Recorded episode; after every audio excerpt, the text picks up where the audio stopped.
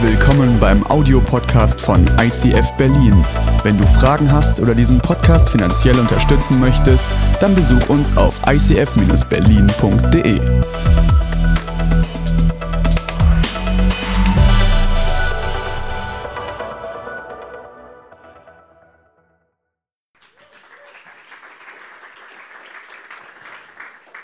Values and Wonders, Episode 5 heute Abend. Heute geht es um das Thema Excited, begeistert. Und wir Deutschen sind ja dafür bekannt, die begeisterndste und zu begeisternde Nation zu sein. Und ich glaube, das spürt man hier schon so in den Reihen. Und ich glaube, dass es gut ist, über das Thema Begeisterung nachzudenken. Was hat es mit Kirche zu tun? Und ähm, es ist nicht so die erste Assoziation, die man hat, wenn man über Kirche spricht, oder? Dass man sagt, oh, die sind alle begeistert und strahlen das auch aus. Deswegen habe ich überlegt, wann ich in meinem Leben zum ersten Mal so richtig begeistert war. Und ich habe euch ein Foto mitgebracht von dieser schönen Schaukel. Könnt ihr euch an diesen Moment erinnern, wo ihr zum ersten Mal in einer Schaukel saßt und wo eines eurer Elternteile euch entweder angeschubst hat oder es bis zum geht nicht mehr nach hinten gezogen hat, um es dann loszulassen und du bist nach vorne gebimbert und dann bist du wieder zurückgeflogen und dieser Punkt, dieser Umschwenkpunkt, das ist der, der das Kribbeln im Bauch so richtig auslöst, oder? Und deswegen schaukeln, das war für mich das größte Highlight. Ich habe so eine Begeisterung. Ich habe dann später immer versucht, diese Schnur mit mir drin oben drum zu wickeln. Ich habe es nie geschafft. Überschlag zu schaukeln. Das war immer mein Ehrgeiz. Ich habe es nur geschafft, dass diese, dieses Seil kurz lose war und dann krachte man wieder unten rein. Also ich bin vom Schaukeln begeistert. Ich weiß nicht, was dich begeistert, was dir Gänsehaut bringt, was dir Kribbeln in den Bauch bringt. Vielleicht bist du ein großer Sportfan. Du liebst große Sportereignisse, ob Fußball, Basketball oder Eishockey oder was auch immer. Und du liebst es, dahin zu gehen und zu feiern. Vielleicht machst du auch gerne selber Sport, soll es ja geben. Leute, die sagen, das, da blühe ich auf und ich, ich liebe es zu schwitzen und zu laufen und selbst wenn du keine Puste mehr hast, dann noch weiter zu gehen und die Bananen, die dir beim Marathon am Rand äh, geliefert werden, einfach beim Gehen zu essen, das, das kann Begeisterung auslösen bei Menschen, oder? Vielleicht bist du auch ein Musikfan und du liebst es, zu Konzerten zu gehen. Und wenn du hörst, wie sich jemand im ICF über den Bass beschwert, dann sagst du, geh mal zu Seed, da fängt Bass erst an. Oder du liebst es, Musik zu machen und sagen, ich bringe euch in Wallung mit zwei Akkorden, wie auch immer. Also Musik kann dich mega begeistern. Vielleicht ist es Schokolade oder gutes Essen Du guckst dann auch so, wenn du die Kalorien liest, die dann da abgebildet sind auf der Schokolade, die du irgendwie isst, dann geht das schon. Oder du sagst, ach, mit all diesem schnöden Erdentan kann ich nichts anfangen. Ich liebe Beziehungen. Ich liebe es, mit Menschen in Verbindung zu bleiben. Ich liebe moderne Technik und ich bin vom Leben begeistert, weil ich einfach lebe und sprechen kann und du fühlst dich wohl. Wir haben uns als Kirche diesen Wert, auch wenn es unüblich ist für Kirchen, haben uns diesen Wert formuliert und sagen, der Wert ist begeistert, weil wir wissen, die Freude an Gott ist unsere Stärke. Wir glauben, dass Gott etwas hat, was uns mega in ihm begeistert, dass Gott etwas in uns hineingelegt hat, was wiederum Begeisterung in uns und bei anderen auslöst, wenn wir das ausleben und dass sich da eine gewisse Stärke, eine bestimmte Kraft damit verknüpft, wenn du die Freude an Gott wirklich checkst. Und deswegen haben wir gesagt, wir bauen eine Kirche, die begeistert. Eine Kirche, von der man sich wünscht, wo man reingeht und sagt, wow, die scheinen das ja wirklich zu glauben. Die sind ja wirklich begeistert. Deswegen gucken wir immer, wenn wir einen Platz suchen für Mitarbeit, dass du nicht irgendwas machst und wir stecken dich irgendwo rein, wo du möglichst viel leiden musst, sondern wir gucken mit einem Gabentest und mit verschiedenen anderen Sachen, was würde dir denn so richtig Spaß machen, dass man es auch deinem Gesicht ansieht, dass du das richtig gerne machst. Und es ist immer der beste Indikator, ob man in der richtigen Position in der Kirche eingesetzt ist, ob es einem auch Spaß macht. Heißt nicht, dass es nicht auch schwere Zeiten gibt, aber der Grundzyklus ist, hey, es macht Spaß, wir sind begeistert. Und Grundlage von dieser Predigtreihe ist ja eine Geschichte aus dem Alten Testament, wo die Königin von Saba zu König Salomo geht und überprüfen möchte, stimmt das, was Leute über dich sagen? Stimmt das, dass du so eine intime Gottesbeziehung hast, dass du mit Gott so close bist? Stimmt das, dass es deinen Leuten so gut geht? Und diese Königin von Saba war da und dann stellt sie Folgendes fest. Sie sagt, wie glücklich dieses Volk sein muss, welch ein Vorrecht für deine Minister. Die ist nicht nur begeistert vom Essen, vom Welcome-Team, von all dem, sondern sie geht einen Schritt zurück und sagt, Krass, Salomo, alle Leute, die in deinem Umfeld sind, die mitarbeiten, die Volunteers, die Angestellten, die Minister, die die Entscheidung treffen, hey, wie glücklich müssen die sein, in so einer Atmosphäre zu leben, wo du als Leiter das ausstrahlst, begeistert zu sein über Gott und die Kraft von deiner Freude direkt von dem Allmächtigen ziehst. Und das macht sie, das, das macht sie selber, bringt sie selber in eine Stimmung von Begeisterung. Und wir haben als Kirche gesagt, wir sind excited about life. Wir lieben das Leben. Und ich habe euch was mitgebracht, weil ich liebe das Leben. Und es gibt so verschiedene Dinge, wenn mal so der Montag kommt oder der Sonntagabend. Ich habe euch so ein paar Sachen mitgebracht. Wisst ihr, wovon ich begeistert bin? Technik. Und dann denke ich wieder, ich brauche ein neues Telefon. Ich habe ein Loch in mir und dann bestelle ich mir irgendein neues Telefon und dann merke ich aber, sobald ich das eingerichtet habe, sobald ich die Software vom alten aufs neue überzogen habe, denke ich so nach einem Tag, es ist ja auch nur ein Telefon.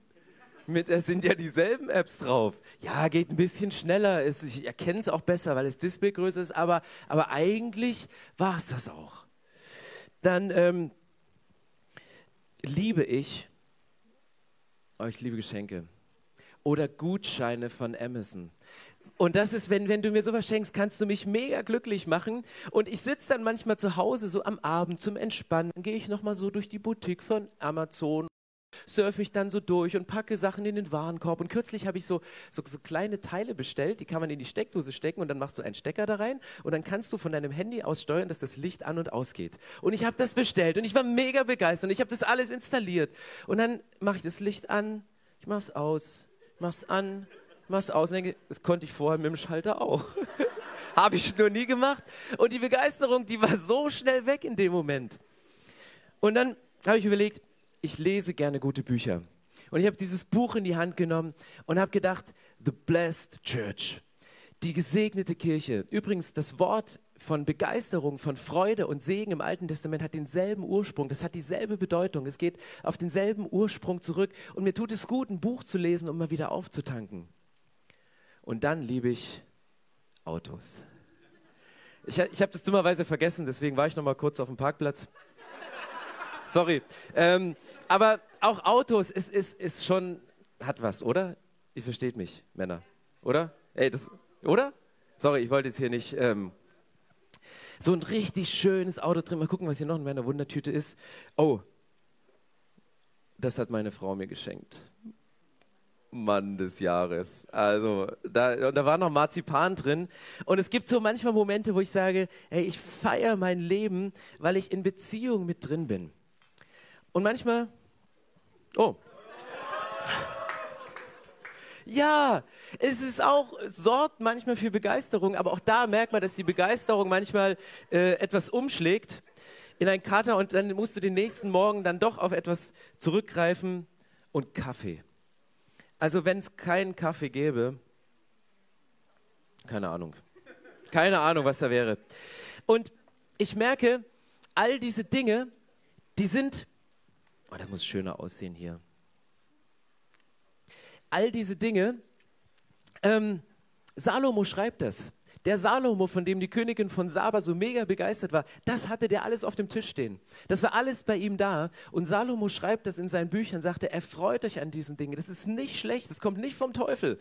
Das ist alles in Ordnung. Und er sagte, erfreu dich daran, aber zieh nicht eine Schlussfolgerung, dass du deine letztendliche Begeisterung und Befriedigung daraus ziehen kannst. Erfreu dich in dem Moment, aber bewerte es auch nicht zu hoch, bewerte es auch nicht zu viel. Und deswegen glauben wir als Kirche, dass wir in allem den Fingerabdruck Gottes sehen, aber die Augen nicht vor der Realität verschließen. Weil du hast immer diese beiden Seiten. Vielleicht sagst du, blödes Beispiel mit der Flasche Jägermeister. Weil ich habe es erlebt, dass wenn mein Papa betrunken war, habe ich die Schläge abbekommen. Dass Familien kaputt gegangen sind wegen den Sachen. Oder dein Papa oder deine Mama alles Geld in dieses blöde Auto reingesteckt haben und, und die Klamotten, mit denen du zur Schule gegangen bist, hast du dich einfach nur geschämt, weil ihnen das so wichtig war als Statussymbol. Und all diese Sachen kannst du, kannst du umdrehen. Und es gibt von jeder Sache, die dich begeistert, auch immer eine Schattenseite, immer eine Kehrseite. Und deswegen sehen wir in allem den Fingerabdruck Gottes, das Gute, was Gott drin gemacht hat, was er geschaffen hat, was wir Gutes auch rausziehen können. Aber wir schließen nicht die Augen vor der Realität. Wir sind nicht eine Happy-Clappy-Kirche, die sagen, wenn du hier reinkommst in den Fahrstuhl, spätestens wenn du das Bonbon bekommst, sind übrigens Lachbonbons, ähm, dann kannst du gar nicht anders als lächeln. Und du musst die ganze Zeit lächeln. Und das geben wir morgen unseren Musikern und deswegen lächeln die immer. Und wenn sie nicht lächeln, kriegen sie ein zweites Bonbon. Quatsch, wir sind nicht eine Happy-Clappy-Kirche, im Gegenteil. Und da ist die Bibel auch super realistisch. Sie schreibt im ersten Thessalonicher Brief, freut euch, was immer auch geschieht. Freut euch, klar, imperativ, seid begeistert, tschakka, juche, bimbam. Ähm, aber dann steht, was immer auch geschieht. Und was immer auch geschieht, schließt all die Schattenseiten von dem mit ein. Schließt die Trennung ein, den Zerbruch, den du erlebt hast, den Verlust deines Kindes oder dass dein, deine Eltern sich getrennt haben und irgendwann ausgezogen sind, obwohl du beide gebraucht hättest für den Rest deines Lebens. Und hier kannst du in allem, kannst du wirklich alles einsetzen. Und schon haben wir eine Riesenspannung, nicht nur begeistert zu sein, aber lasst euch durch nichts vom Gebet abbringen. Dank Gott in jeder Lage. Das ist es, was er von euch will und was er euch durch Jesus Christus möglich gemacht hat.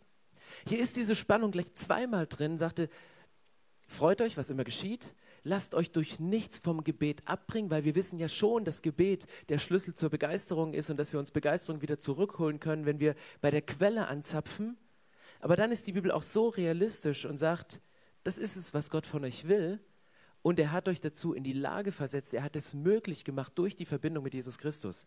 Das schaffst du nicht allein. Du schaffst nicht dein Leben nur 200 Prozent begeistert durchzugehen, sondern Jesus Christus hat es möglich gemacht.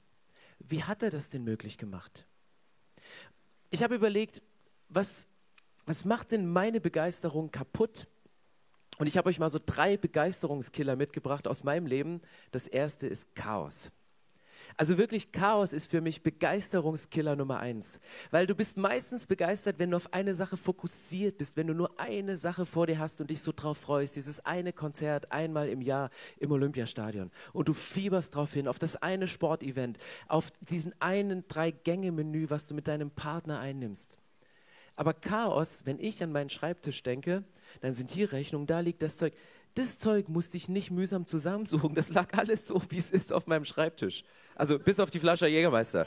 Die, die, also die, die war nicht da, weil der ist bei uns im Keller. Da ist ein Schrank und da ist ein Zahlenschloss davor und den Code kennt nur Katrin und ich muss kommen. Nein, Quatsch. Ähm, auf jeden Fall, äh, das, das muss ich wirklich, die muss ich wirklich suchen. Wirklich.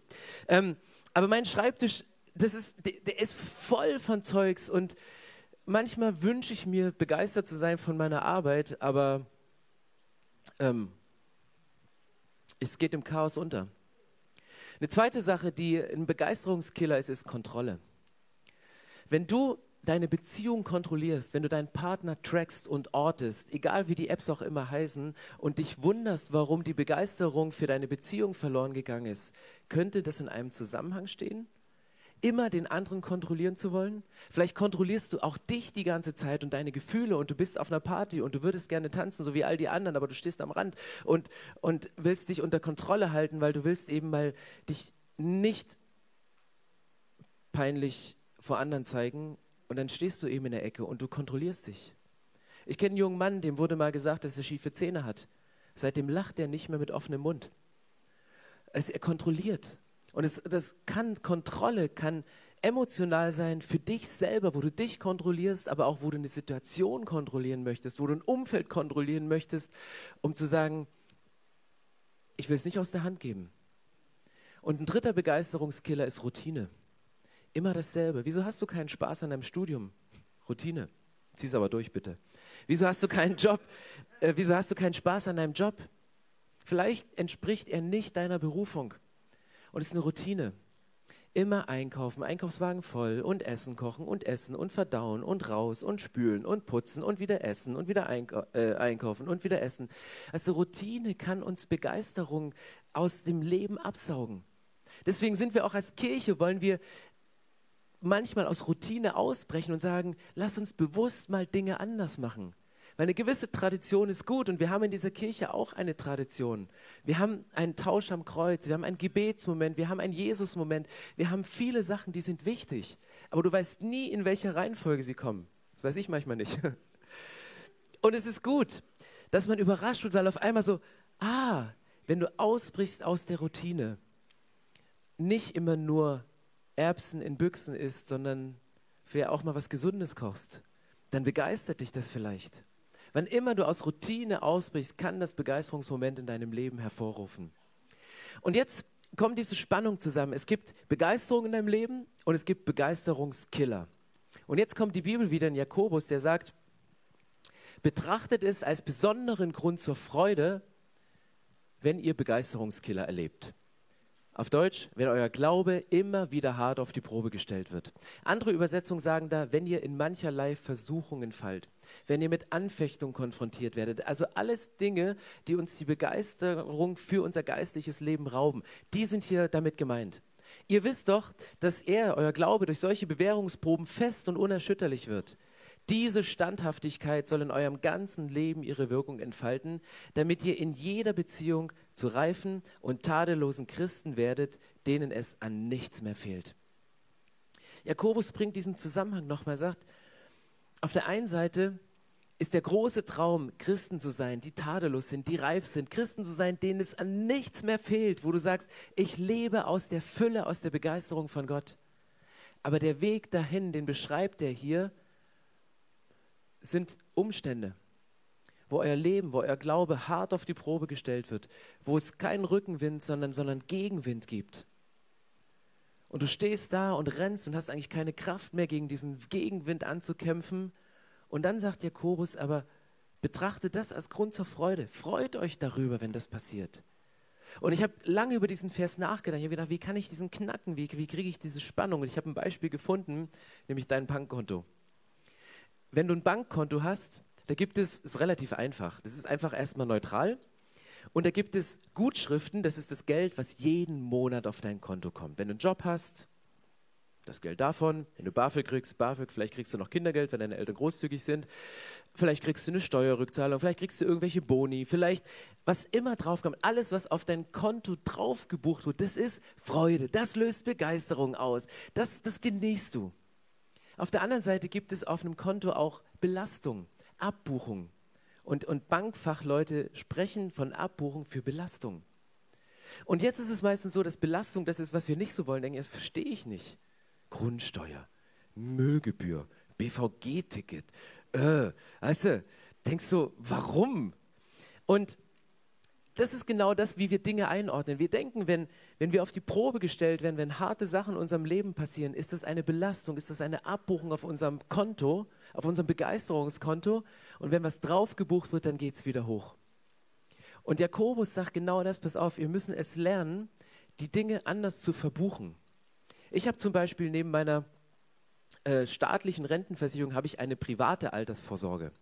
Die habe ich eingerichtet und die buchen jeden Monat einen gewissen Geldbetrag an. Und es ist genau dasselbe. Ich gucke auf mein Konto, ich sehe, das ist eine Abbuchung, das ist eine Belastung, das ist negativ. Und ich denke so, das Geld fehlt mir, ich würde es gerne diesen Monat ausgeben irgendwie. Aber dann denke ich, nee, es wird zwar jetzt in dem Moment abgebucht, aber später, wenn ich Rentner bin, dann werde ich so in üppigem Reichtum schwelgen, weil mir das dann alles ausgezahlt wird. Und das ist das, was Jakobus hier meint. Er sagt, versucht es anders zu verbuchen, wenn die Sachen passieren. Aber um das anders zu verbuchen, braucht es eine andere Sicht, braucht es eine geistliche Sicht. Die vier Symbole, über die wir jeden Sonntag sprechen in dieser Kirche, sind nichts anderes. Das Herz ist, das ist eine Gutschrift von Gott über dein Leben, dass Gott sagt, du bist mein Sohn, du bist meine Tochter, ich liebe dich über alles. Dann haben wir dieses Symbol von Sünde, dass wir vom, am Ziel vorbeischießen, das griechische Originalwort für Sünde, Verfehlung.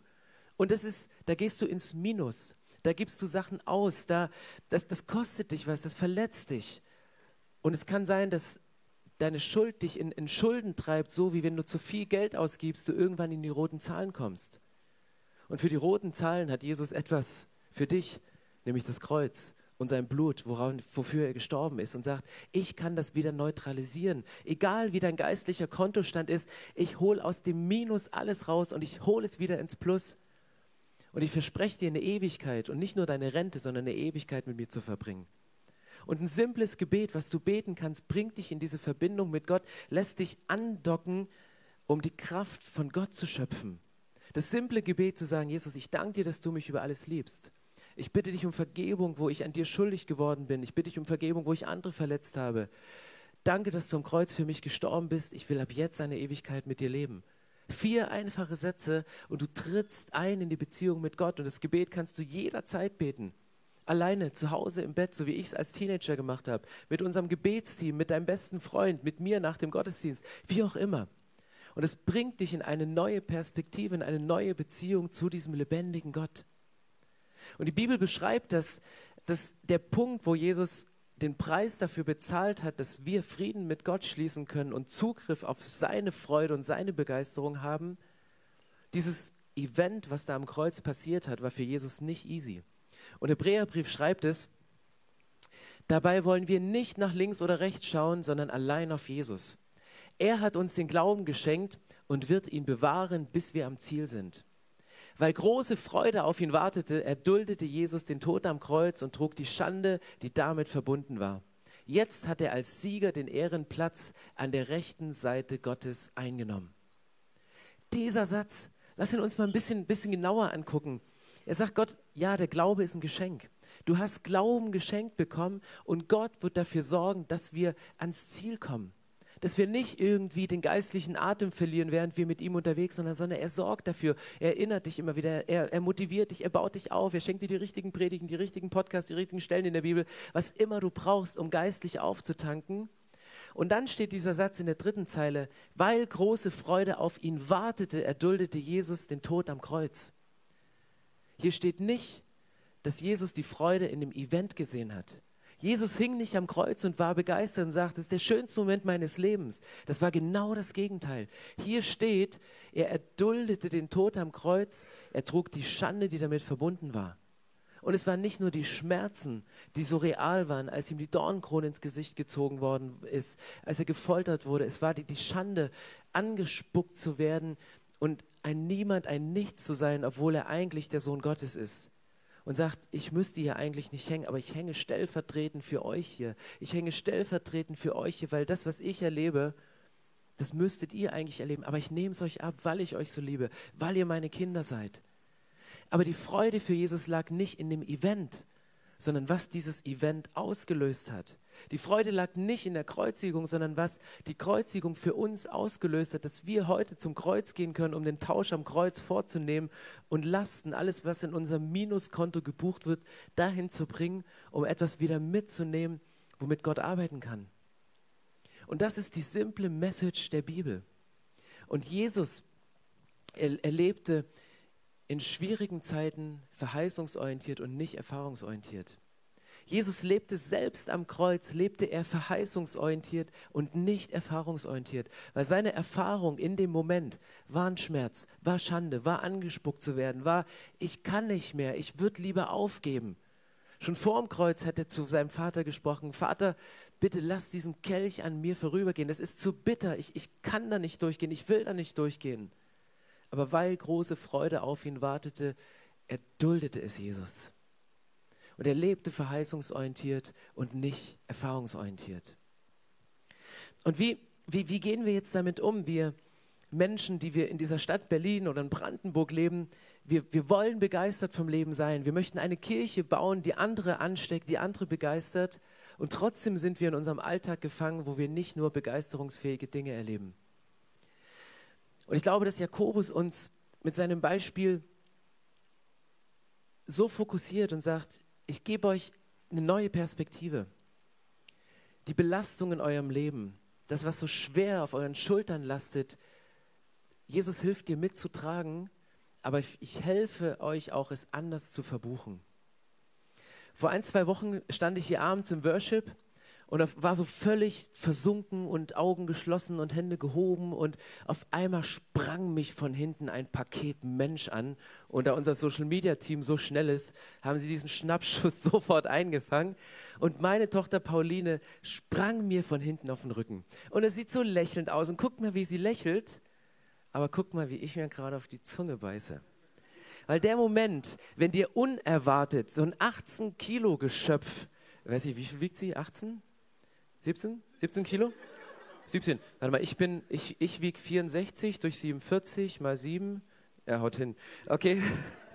ähm, weißt du, das, wenn, wenn unverhofft dir 17 Kilo auf den Rücken prasseln und ich, ich hatte mal einen Bandscheibenvorfall, weil ich dachte, beim Canyoning mit einer Schwimmweste einen Kopfsprung machen zu müssen und dann bin ich wie ein Taschenmesser nach hinten zusammengeklappt und dann auf allen Vieren rausgekraucht. Äh, ja, das tat weh und ähm, zum Glück gibt es Freunde, die wissen, wo man die Spritze richtig ansetzt und dann war es zumindest besser. Genau.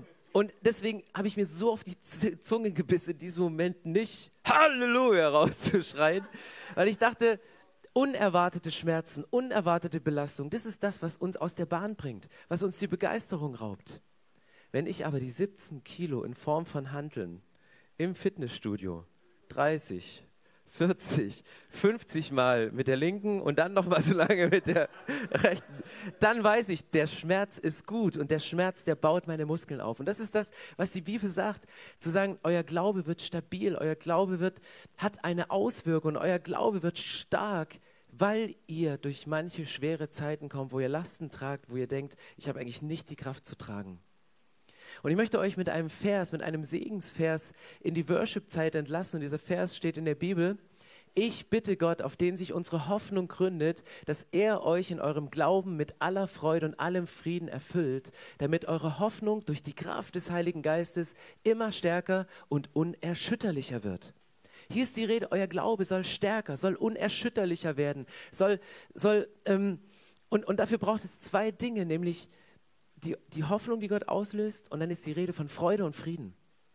Ich glaube, um oberflächliche Freude zu bekommen, reichen diese Sachen vollkommen aus. Aber ich sitze manchmal in dem schönsten Auto. Ich bin vor kurzem Tesla gefahren, war ein super Erlebnis. Aber ich hatte einen Konflikt in meinem, nicht mit dem Auto, sondern mit einer Person. Und ich hatte einen innerlichen Unfrieden und ich bin aus diesem Auto ausgestiegen und es war super schön und es war ein kurzer Freudenmoment. Aber mein innerer Unfriede hat mich dazu gebracht, das gar nicht genießen zu können in dem Moment. Und das ist das, was das Kreuz uns bringt. Gott bringt dir einen tiefen Frieden, wo er seine Freude draufsetzt, dass daraus eine Begeisterung entstehen kann. Und bleibende Begeisterung entsteht nur durch eine beständige Verbindung mit dem Heiligen Geist. Eine bleibende Begeisterung entspringt aus der beständigen Verbindung mit dem Heiligen Geist. Wo ich sage, das Kribbeln aus der Kindheit, als meine Eltern mich zum ersten Mal angeschubst haben, oder wo ich dann versucht habe, aus eigener Kraft zu schaukeln, dass dieses Kribbeln nochmal wiederkommt. Ich glaube, und davon bin ich zutiefst überzeugt, dass eine bleibende Begeisterung, eine Freude, die von innen kommt, dass die, dass die aus dem Leben herauskommt und nur aus einer beständigen Verbindung mit dem Heiligen Geist kommt. Und ich möchte euch motivieren, eure Lebensschaukel direkt im Heiligen Geist anzubinden weil dann kannst du weit schwingen. Dann hast du ein, ein Leben und du kannst die Fülle genießen, aber du weißt, dass du davon nicht abhängig bist, dass du daran nicht hängst. Mach dich abhängig vom Heiligen Geist und der Verbindung mit dem Heiligen Geist. Und ich möchte gerne ein Gebet sprechen und vielleicht erwartest du, dass nach dem Gebet ein, ein, ein schöner Worship-Song kommt, aber wir möchten euch einen Videoclip zeigen von Menschen, die diese Begeisterung leben. Und es sind Menschen, die leben diese Begeisterung nicht nur wenn sie durch diese Tür gehen und diese Bonbons bekommen, sondern sie versuchen das zu leben und ihr Innerstes wiederzuspiegeln, dort, wo sie sind, an ihrer Uni, an ihrem Arbeitsplatz, in ihrer Kirche, in ihrem Umfeld, in ihrer Familie. Und Jesus, ich möchte das genau jetzt bitten. Jesus, wir als Kirche haben uns diesen, diesen Wert begeistert vom Leben und begeistert von dir zu sein. Die Kraft aus der Freude zu dir zu holen auf die Fahnen geschrieben. Und Jesus, mir ist bewusst, dass in diesem Raum Menschen, Männer und Frauen sitzen, die vielleicht nicht mit einer Begeisterung in den Fahrstuhl gestiegen sind, sondern die von Begeisterungskillern überrascht worden sind oder überrannt worden sind, wo auf einmal eine Last in ihr Leben hineingebrochen ist, brachial, wo Schmerzen, die sie früher mal hatten, sich wieder gemeldet haben und sagen, weißt du noch damals? Und Jesus, ich möchte genau das jetzt bitten, dass wir in die Verbindung mit dir eintreten. dass wir zum Kreuz gehen und alles, was die Begeisterung an dir, die Begeisterung an Menschen, die Begeisterung an unserem Leben rauszieht, dass wir es zum Kreuz bringen und dort lassen, um mit der Verbindung zu dir, dem Heiligen Geist, wieder zurückzugehen. Jesus, ich danke dir, dass du hier bist und dass du sprichst, dass du gesprochen hast. Und ich bete, dass, dass wir im Alltag, in dieser Woche, diese leise Stimme des Heiligen Geistes hören, der uns Dinge zuflüstert und sagt, hey, tu dies, weil das ist jetzt das Richtige, was du tun kannst. Oder dir vielleicht auch sagt, tu das nicht, weil es ist nicht gut. Das ist eine Belastung auf deinem Konto, was dich hinzieht. Und Jesus, ich bete, dass wir auf diese Stimme des Heiligen Geistes hören können, um eine bleibende Begeisterung zu haben, um, um in bleibender Verbindung mit dir zu bleiben.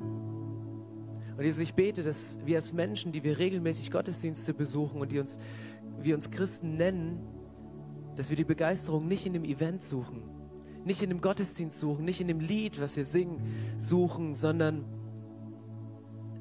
dass die Begeisterung aus der Folge von dem, was dieses Event ausgelöst hat, finden. Dass sich eine Worship-Zeile in unserem Kopf festsetzt, die uns in der Woche, wenn wir in der BVG sitzen, anspringt und uns tröstet oder uns anfeuert, noch eine Meile zu gehen, noch weiter zu laufen, obwohl wir eigentlich nicht mehr können, obwohl wir geistlich außer Atem sind und obwohl uns die, die spirituellen Muskeln fehlen, noch weiter zu gehen. Und Gott, ich bete, dass du mit deinem Heiligen Geist der Trainer bist im Himmel, der einfach runterzählt und sagt, es geht noch eine Runde und du schaffst noch eine Runde. Bitte zieh es durch. Ich bitte dich, dass es uns gelingt, die Sachen richtig einzuordnen in unserem Leben, die wir als Belastung empfinden, die wir als Abbuchung von unserem Begeisterungskonto empfinden. Bitte ändere unsere Perspektive für das, was wir erleben, auf das, was noch kommt. Und ich danke dir, Jesus, dass unser Leben nicht mit unserer Rente auf dieser Erde zu Ende ist, sondern dass es weit über die Grenze des Todes hinausgeht. Und dass du auf diese Erde gekommen bist und mit deinem Blut jegliche rote Zahlen unseres Lebens, jegliche Schuld ausgemerzt hast, dass wir eine Ewigkeit mit dir verbringen können. Ich danke dir, dass du da bist und ich danke dir, dass du heute Abend gesprochen hast und noch weiter sprechen wirst. Amen.